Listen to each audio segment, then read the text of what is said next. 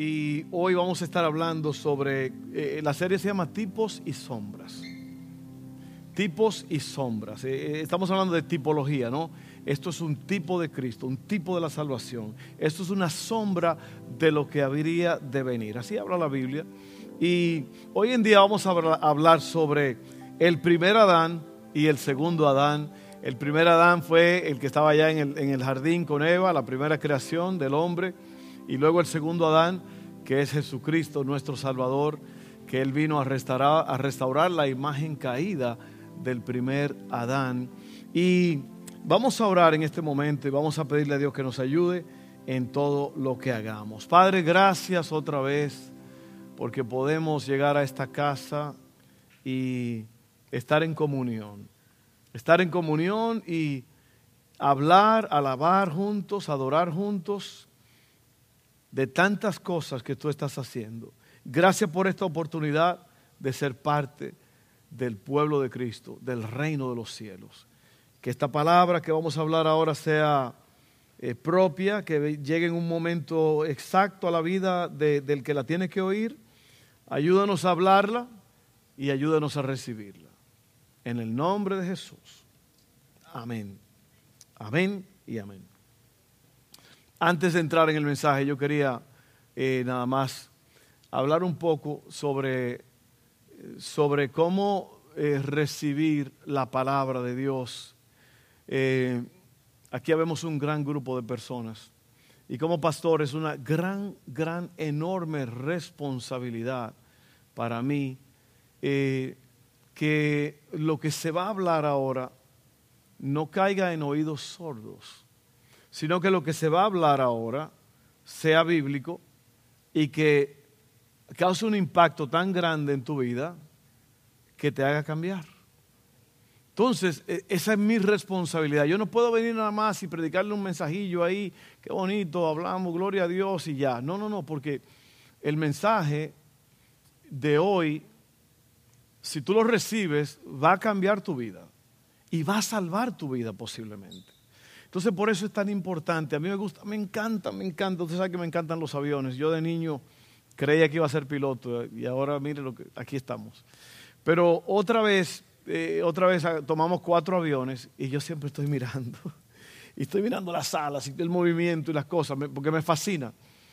Y yo estaba sentado en el ala, encima de las, o no en el ala, pues, eh, dentro del avión, pero donde las alas se extienden, ¿no? Y, y yo empecé a oír, y es el piloto está probando los alerones. O sea, ¿por qué? Porque él está por eh, subir esa máquina que pesa no sé cuántas toneladas a 36 mil pies de altura. Y eso tiene que despegar y eso es, un, y, es, el viaje más seguro del mundo. Pero como es tan grande y como está en el aire allá, en básicamente, eh, no pueden las cosas fallar allá arriba. Asimismo, en la vida, tú tienes que asegurarte de que todo esté funcionando bien. Porque si no, si te pasa un percance, entonces te puedes ir a pique. Así que vamos a hablar en esta tarde sobre eh, el primer Adán y el segundo Adán. Eh, aquí, lo que te iba a decir está aquí, mira, no hay, ¿cuánto han oído un refrán que dice, no hay peor ciego que el que no quiere ver? ¿Lo han oído eso? Entonces, la palabra se va a dar ahora. Y esa palabra tiene que ser recibida y, y, algo se tiene que hacer con esa palabra. Cristo dijo, mis palabras no son mías, sino del Padre que me envió. Y el Padre, cuando Él habla y Él dice, por eso es que el sermón del monte es algo tan grande, tan grande si usted, si usted conoce y, se aprende el sermón del monte y lo vive, usted ya la hizo. Usted la hizo. Hace poco me dijo una muchacha de aquí, me dijo, pastor, me puse a leer el sermón del monte y qué tremendo. Yo sí me abrieron los ojos. y alguien le dijo, el pastor nada más tiene cinco meses enseñándolo. Pero porque es verdad. Cuando uno está listo, está listo. Ahora, miren esto. No hay peor ciego que aquel que no quiere ver. Oye bien estas palabras. Cuando la persona es confrontada con la verdad, tiene dos opciones, aceptarla o rechazarla. Y tú vas a ser confrontado con la verdad hoy. El que acepta la verdad es porque conoce y entiende la verdad. Y la verdad le hace libre. Oye eso. La persona que rechaza la verdad es porque está ciega y no quiere ver.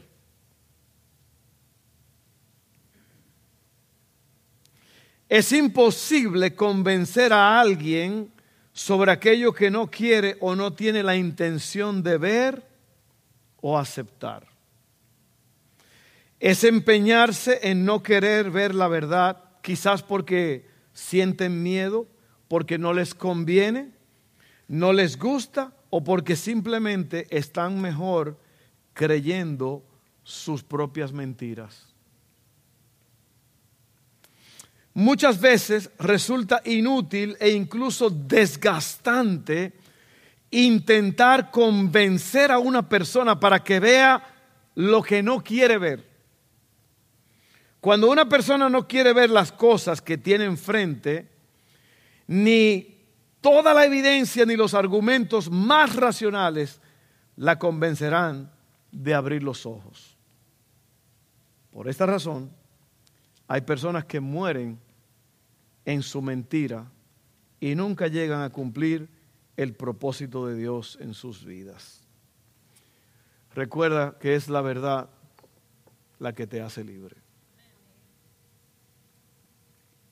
Entonces hoy tú vas a oír la verdad y tú eres responsable de tomar esa verdad, entenderla y vivirla. Porque si no, estás perdiendo tu tiempo.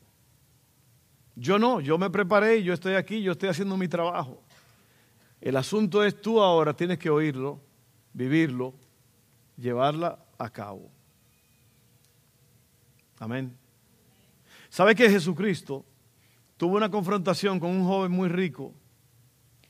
Y Jesucristo, el Hijo de Dios,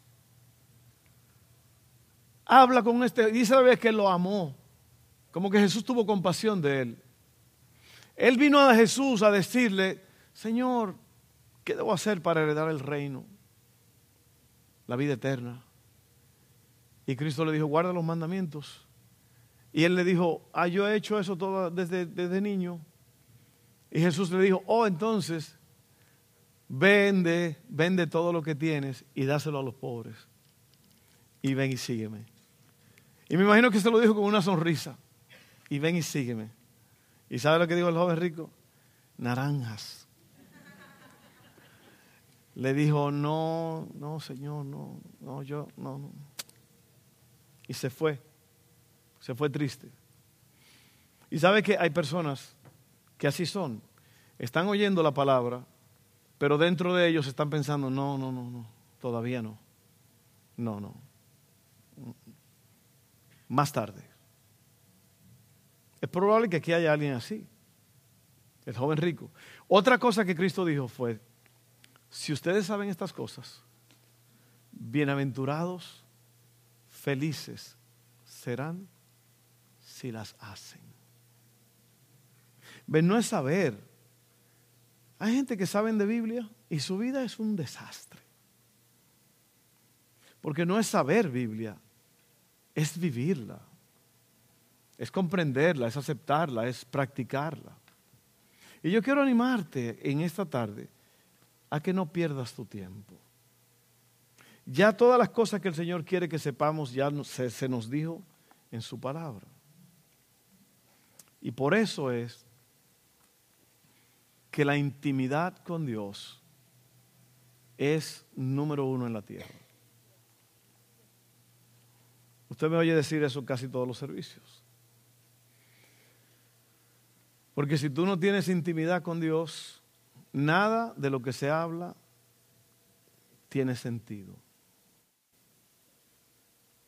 Es en el secreto con Dios donde el Señor te habla y te confronta.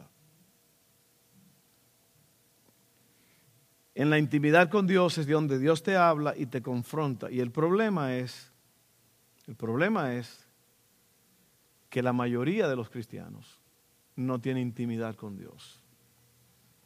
Y por eso la gente tiene todos los problemas que tiene. La mayoría, yo creo que la mayoría de nosotros aquí en este lugar sabemos lo que tenemos que hacer, pero no lo hacemos. ¿Por qué? Porque no hay peor ciego que aquel que no quiere ver. Y la vida cristiana, la vida en Cristo es, es la cosa más impresionante que hay, la cosa más maravillosa que hay. Pero también hay un precio que pagar. ¿Y sabe cuál es el problema? El problema es que tú y yo estamos acostumbrados a vivir de una forma donde nosotros hacemos lo que nos da la gana. Nosotros controlamos el show.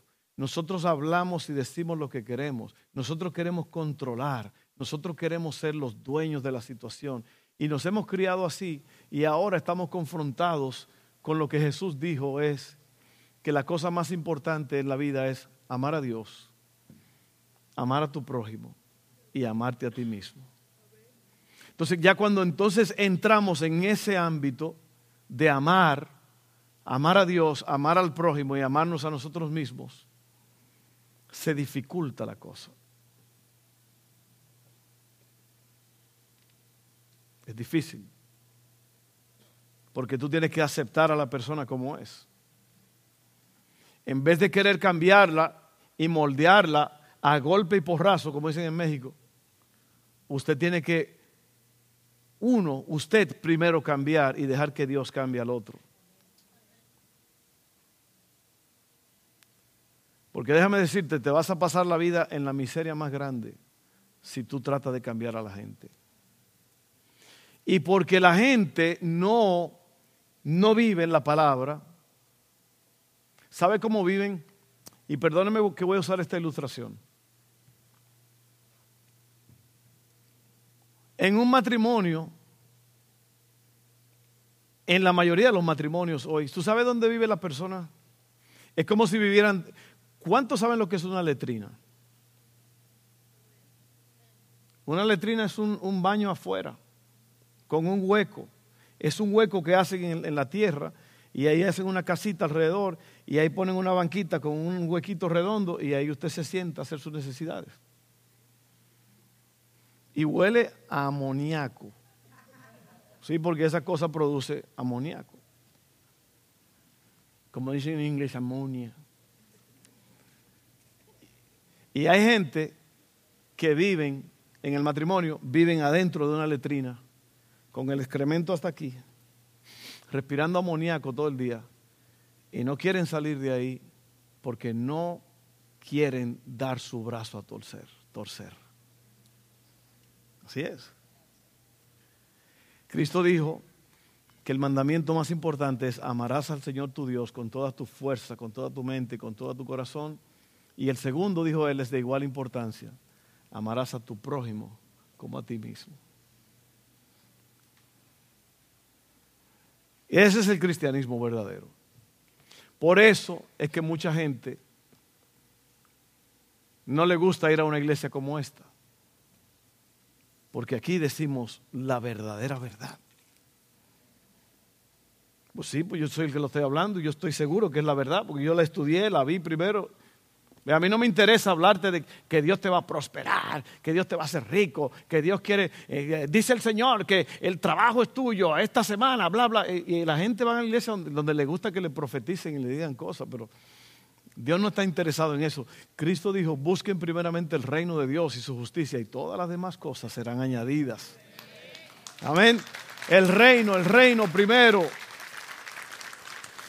Entonces, ahora vamos a hablar de esto. Mira, la tipología es que Adán, Dios creó a Adán y a Eva y lo puso en el jardín del Edén, le dio todo lo que necesitaban para vivir al máximo, pero Adán y Eva fueron tentados comieron del fruto que el Señor le dijo que no comieran, usted sabe la historia, y se le cayó el techo encima. Adán falló. Todo eso está ahí en Génesis, usted puede leerlo. Por causa del tiempo, yo no me voy a detener a leer todo eso. Lo que yo voy a hacer es que eh, en el estudio que se le va a dar, por favor, esa es otra cosa. Esa es otra cosa, que la gente no lee en el estudio que yo les doy. Mucha gente lo ponen por ahí debajo de una Biblia o algo. Ese estudio es, es de vital importancia que usted lo lea. Y lo que yo hice, porque el estudio de hoy tiene como tres páginas, yo tuve que reducirlo y ponerle allí, lea Romanos tal y tal y tal. Léalo para que usted lo lea. No está allí, pero tiene que buscarlo. Está la cita.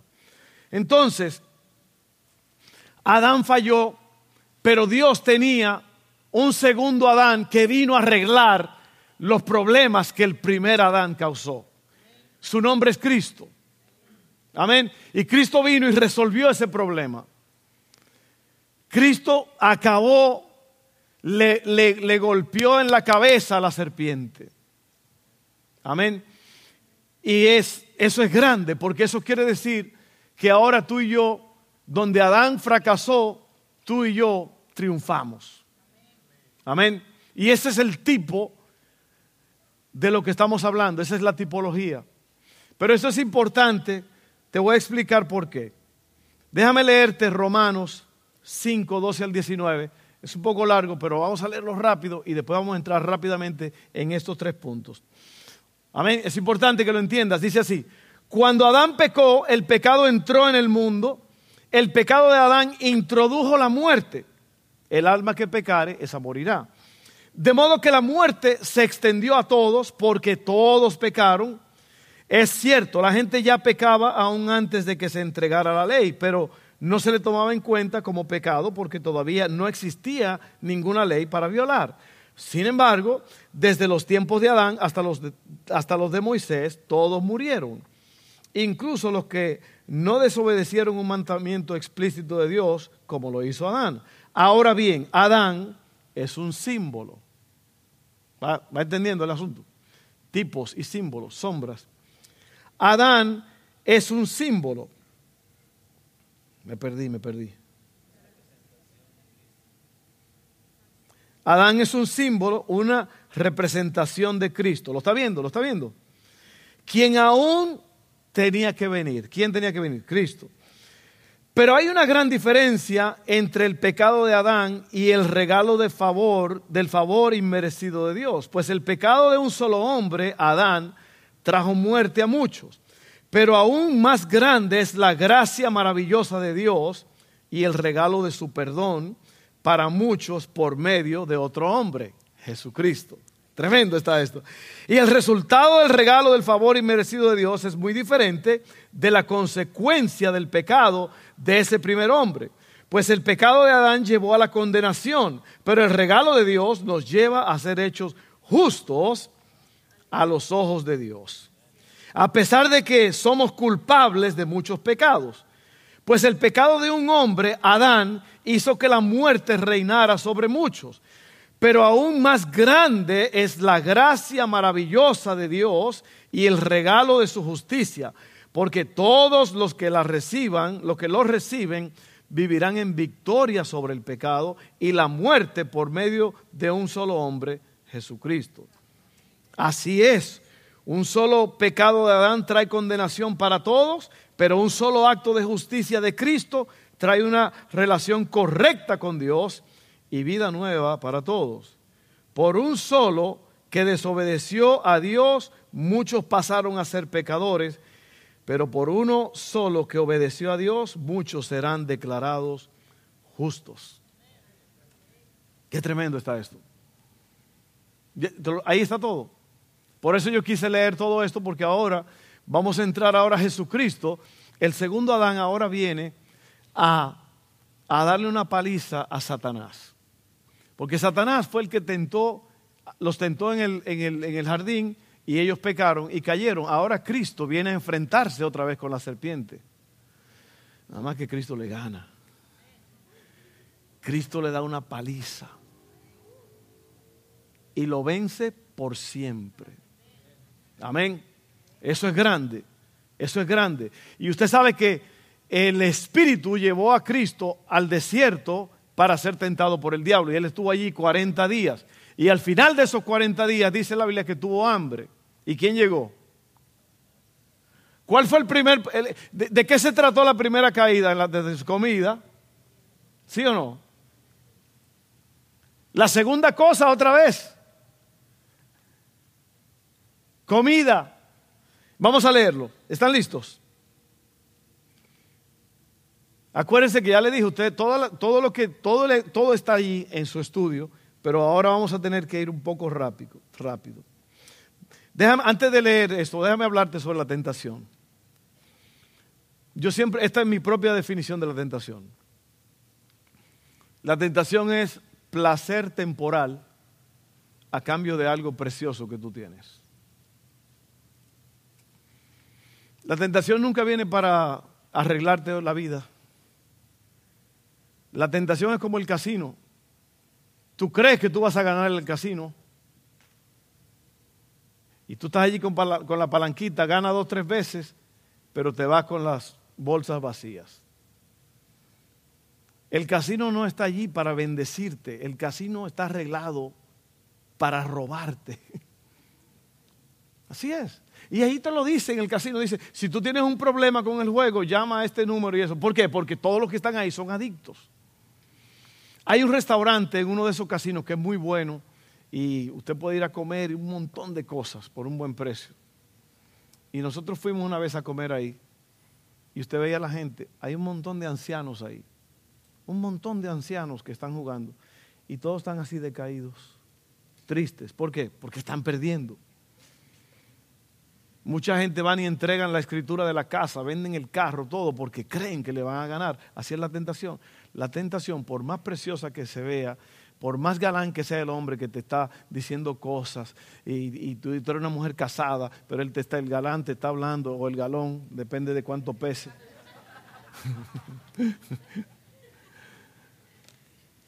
Tienes que mirarlo y decir, esto es, un, esto es un demonio y yo voy a caer en la trampa y me va a llevar el diablo. Pero la gente que hace, ay, dime más. Puede ser cualquier cosa, puede ser cualquier cosa. Ahorita vamos a hablar de eso. Pero miren, el diablo lleva haciendo esto desde hace mucho tiempo. La tentación está adaptada a tu debilidad. En otras palabras, el enemigo no te va a tentar con algo que él sabe que tú no tienes ningún problema. Él va a tentarte con lo que tú tienes problema. En este caso, Cristo tiene hambre, acaba de pasar 40 días en ayuno y las tripas se mueven. ¿Ok? El diablo nunca ataca la fuerza, solo la debilidad. Y si tú no conoces tu debilidad, estás en problemas. La tentación hace promesas que no puede cumplir. Promete libertad, pero te convierte en un esclavo. Promete felicidad, pero te roba la alegría. Promete placer, pero solo crea dolor. Cuando Jesús fue tentado, se le hicieron tres preguntas y le pidieron que hiciera tres cosas. Todos nos enfrentamos a una versión de estas tres preguntas. Y el primer punto aquí es, ¿en quién vas a confiar? ¿en quién vas a confiar? El primer Adán falló, el segundo vino e hizo una interacción con el enemigo. Y esto es lo que pasa. Las tentaciones de Adán y Jesús comienzan igual, comienzan con la comida. Ahora mira Mateo 4, 1 al 4, ahí está el escenario del, del duelo entre Cristo y Satanás. Ahí está, mira lo que dice. Luego el Espíritu llevó a Jesús al desierto para que allí lo tentaran, lo tentara el diablo. Durante 40 días y 40 noches ayunó y después tuvo mucha hambre. En ese tiempo el diablo se le acercó y le dijo, si eres el Hijo de Dios, di a estas piedras que se conviertan en pan. ¿Por qué? Porque el diablo va a traer lo que a ti te gusta en el tiempo en que tú estás más vulnerable. Sí. Tú estás pasando por una prueba, por una situación difícil. Ahí es donde el diablo viene, cuando tú estás cansado. ¿Sí o no? Tú estás cansado, hastiado. está solo, el diablo va a venir y va a tirar su, su carnada. Y mira lo que pasa. Le dice así. Y dijo, si eres el Hijo de Dios, perdón, perdón, perdón, ¿dónde estoy? Me fui muy largo. Ya ahí estoy, perdón. Si eres el Hijo de Dios, di a estas piedras que se conviertan en pan. Jesús le dijo, no, las escrituras dicen, la gente no vive solo de pan, sino de cada palabra que sale de la boca de Dios. ¿Lo estás viendo? ¿Estás viendo el asunto? Cristo no está jugando juegos. El diablo viene y nos tienta a nosotros y nos dice, ay sí, diablo, y usted cae. Cristo no. Cristo sabe de estrategia de guerra y por eso nos está diciendo a nosotros qué hacer. Mira esto, el diablo viene a Jesús en ayuna y sabe que Jesús tiene hambre. Nunca subestimes el poder de la tentación cuando tengas hambre, cuando estés cansado o agotado. El diablo, por eso es que dice que usted no puede ir de compras al, supermercado cuando usted tiene hambre. ¿No le ha pasado? Usted tiene la barriga que le está haciendo, le da calambres y usted está diciendo, ay, ese salchichón. ¿Sabe lo que es salchichón, verdad? Summer sausage. Una salchichota así. Había un niño en el altar con un, con un tremendo así, un golpe que se dio, un chichón, le dicen en mi país. Y el evangelista lo agarró por la cabeza y le dijo, sal chichón. Eso no estaba en las notas, pero ahí se fue.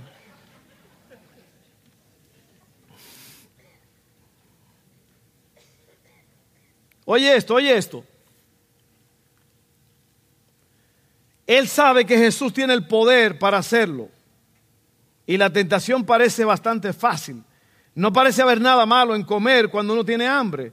Lo que Satanás sugirió tenía sentido. ¿Por qué morirte de hambre? Pero lo que está escrito tiene más peso, más sentido. ¿Qué le pregunta realmente el diablo a Jesús? ¿Confiarás en que Dios suplirá tus necesidades o tomarás el asunto en tus propias manos? El asunto ahí todavía no era el tiempo de comer. El tiempo era de vencer al diablo. Y el diablo está tratando de hacer que Jesús peque, como tentándolo. Diciéndole, mira, la misma Biblia dice, lo, que tú escribiste dice que, que puede que, que le pidas que se conviertan en pan las piedras. Y Cristo le dice, no, Satanás, no me vengas con esas cosas. Todavía no es el tiempo de comer. Yo estoy confiando en Dios, que la comida viene y usted va a ver al final de la historia lo que pasa. Pero el diablo está tratando de hacer que Cristo haga algo que va en contra de lo establecido. Esa es la tentación. La tentación es hacer que tú hagas algo que va en contra de la palabra de Dios. Por eso es que el sexo antes del matrimonio es pecado. Todo tipo de actividad sexual fuera del matrimonio o antes del matrimonio es pecado. Pero el diablo viene y te dice, va a ser sabroso, va a ser una noche inolvidable, va a ser, te vas a hacer mujer, te vas a hacer hombre hoy. Eh, pruébalo, es bueno.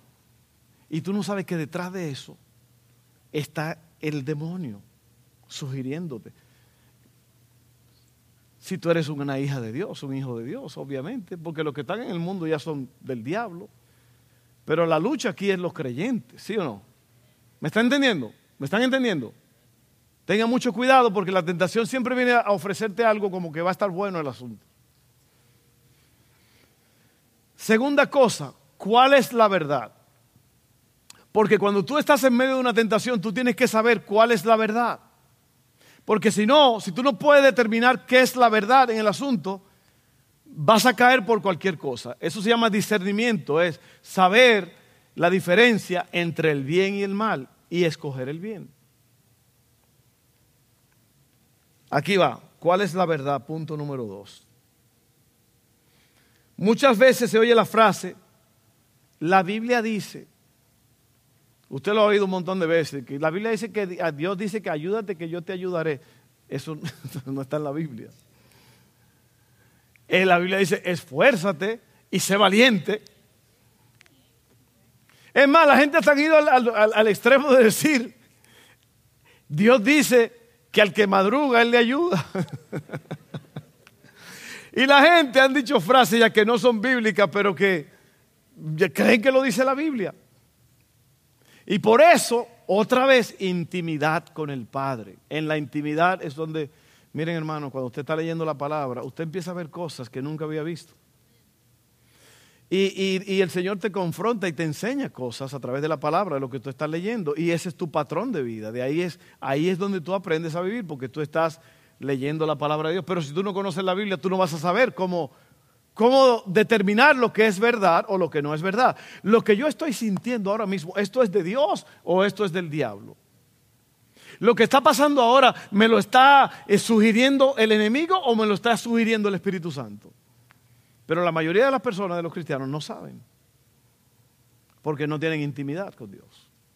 Ahora mira esto.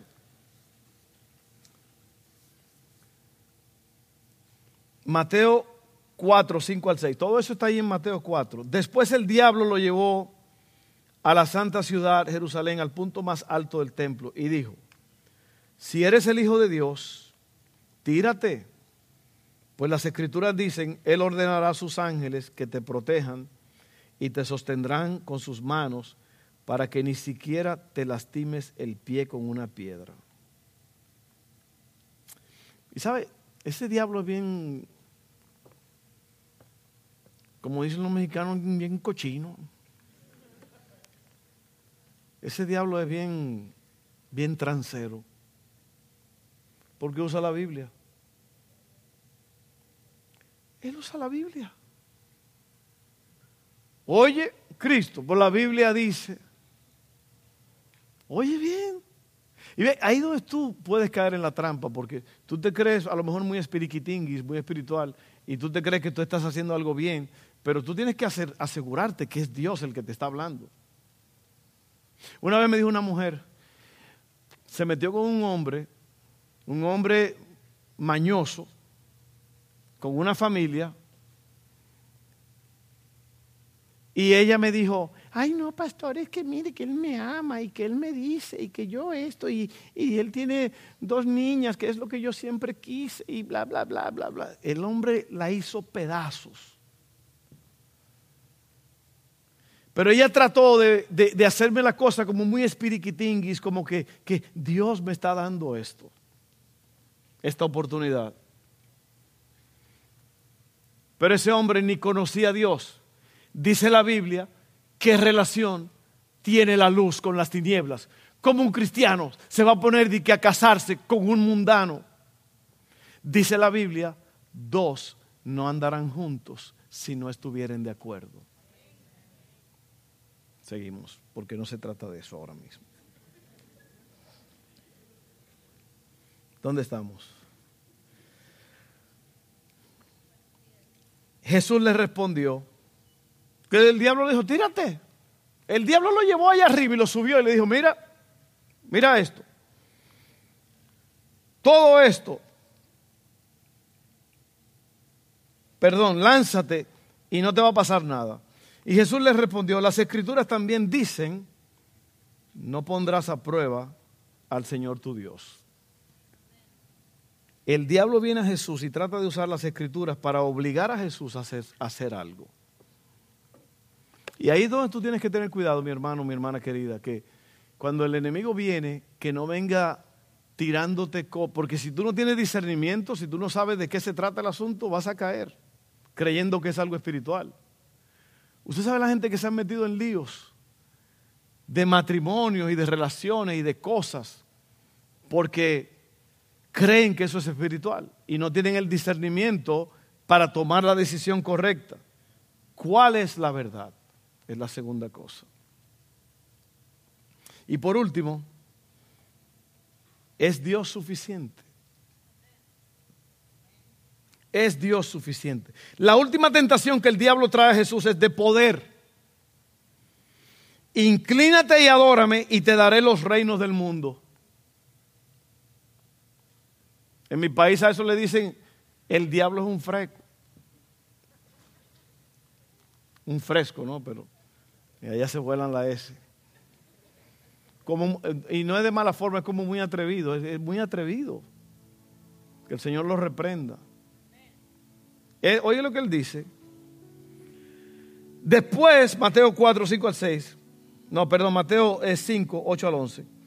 Luego el diablo lo llevó a la cima de una montaña muy alta y le mostró todos los reinos del mundo y la gloria que hay en ellos. Te daré todo esto, dijo. Creo que me equivoqué ahorita, perdón. Si te arrodillas y me adoras. Vete de aquí, Satanás, le dijo Jesús, porque las escrituras dicen, adora al Señor tu Dios y sírvele únicamente a Él. Entonces el diablo se fue y llegaron ángeles a cuidar a Jesús. Entonces, Jesús sabía que después de morir y resucitar, resucitar, reinaría sobre todos a la diestra del Padre. Pero considera esto, Jesús sabía que lo que el diablo estaba ofreciendo ya era suyo, todo es de Cristo. Todo es de Cristo. Porque Él le dijo, todo esto te voy a dar si postrado me adorares. Porque Él tiene una autoridad temporal que se le ha dado. ¿Ok? ¿Qué tan atractivo sería obtener ese poder sin el sacrificio que conlleva? Al diablo le encanta tentarnos con la alusión de poder. Perdón, ilusión. Porque siendo un mentiroso, él tienta a Adán de la misma manera. Le promete a Adán que será como Dios, sabio y capaz de distinguir entre el bien y el mal. Entonces, mira, mira el final de esto. Dios siempre triunfa y Él puede encontrarnos en nuestro fracaso y restaurarnos. Comenzamos en Adán, pero cuando somos salvos estamos en Cristo. Lo que significa que tenemos la capacidad y el poder para vencer. Porque Jesús venció, nosotros también podemos. Y aquí cierro. El primer Adán falló, cayó, fue engañado. El segundo Adán, Jesús, él venció. Y él venció con poder. Y de esto se trata este asunto. Y yo te hago la pregunta a ti, ¿dónde tú estás en esta lucha? ¿Dónde tú estás en el problema de la tentación? Porque ahí es donde, ahí es donde se libra la batalla. La tentación es una estrategia. La tentación es placer temporal a cambio de algo bueno, valioso que tú tienes. Te lo voy a decir otra vez. La tentación es placer temporal a cambio de algo precioso que tú tienes. El primer Adán falló.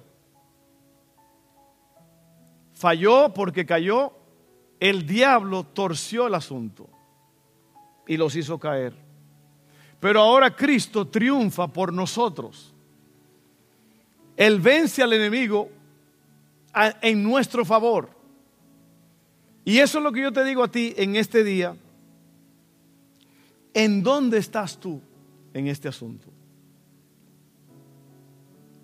¿Dónde estás tú en esta relación con, con, lo que está pasando en la vida, en tu vida, en tu relación con Dios, en, en la influencia del enemigo en tu vida? El primer Adán falló, el segundo Adán venció. Nosotros ahora estamos en Cristo. Las cosas ahora son nuevas. Amén. Así que vamos a orar en este momento. Y yo quiero que tú medites en estas cosas por un momento. ¿Cómo estamos? ¿Cómo estoy yo? ¿Sabe lo que es la tentación? La tentación es placer temporal a cambio de algo precioso que tú tienes. Esa es la tentación. El enemigo tentó a Adán en el jardín y lo hizo caer. Y allí no, no, que la culpa fue de Eva, porque no, la culpa, Adán era el, el hombre de la casa. Yo no sé lo que Adán estaba haciendo, dónde estaba o qué, si él estaba ahí presente. Eh, ahora mismo yo no tengo la capacidad de, de decir eso, pero él comió. Adán sabía, Adán conocía a la serpiente, pero él fue cómplice y los dos se fueron a pique. Pero él era, Adán fue responsable. Adán fue responsable del asunto.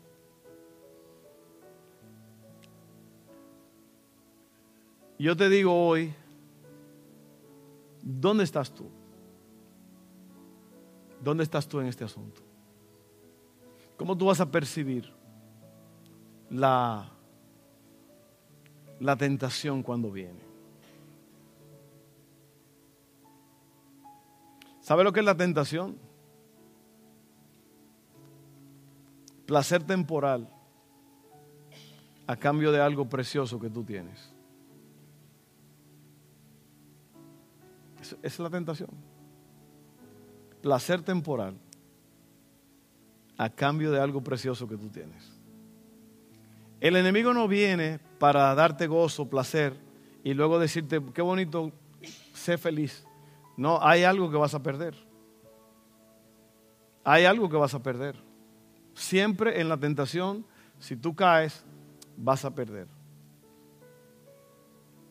Bienaventurado el varón que soporta la tentación, dice la Biblia. Porque cuando haya resistido, ¿qué va a pasar? Dios le va a dar qué? ¿La qué?